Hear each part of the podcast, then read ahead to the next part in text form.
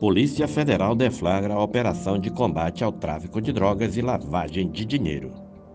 A Polícia Federal deflagrou na manhã desta sexta-feira a Operação Canto da Serpente para combater os crimes de integrar organização criminosa, tráfico de drogas, associação para o tráfico e lavagem de dinheiro Além do cumprimento dos mandados ocorridos majoritariamente em Guajaramirim, a Justiça determinou o sequestro específico de 25 veículos, avaliados em quase 1 milhão e 200 mil reais.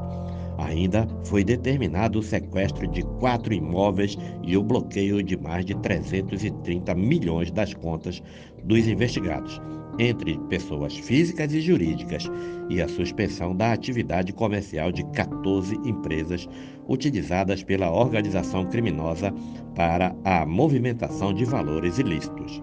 A organização criminosa investigada era composta por três núcleos bastante atuantes.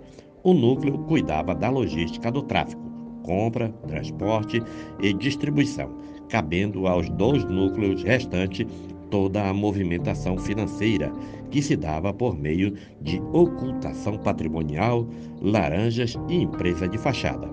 A investigação foi realizada em parceria com a Receita Federal do Brasil, o que possibilitou que os policiais tivessem um leque ainda maior de ferramentas e informações para usarem como elementos de prova dos crimes apontados. Por meio dessa parceria, a investigação apontou que a Orcrim teve uma movimentação financeira global de aproximadamente 1 bilhão e 300 milhões de reais. Além disso, análises fiscais indicam que apenas entre créditos e débitos de contas cujos investigados eram titulares, chegou-se ao montante de aproximadamente 700 milhões de reais. Num primeiro momento, o crime de lavagem de capitais pode parecer de menor gravidade, porém, não é o que efetivamente ocorre na prática.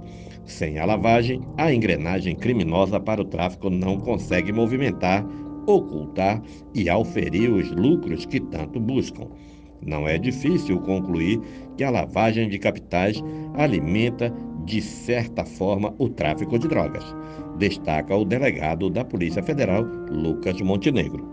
Os mandados foram expedidos pela Justiça Estadual de Rondônia e foram cumpridos por aproximadamente 140 policiais. Desse total, mais de 100 apenas em Guajará-Mirim. As penas para os crimes de integrar organização criminosa, tráfico de drogas, associação para o tráfico e lavagem de capitais somados podem chegar a mais de 43 anos de reclusão.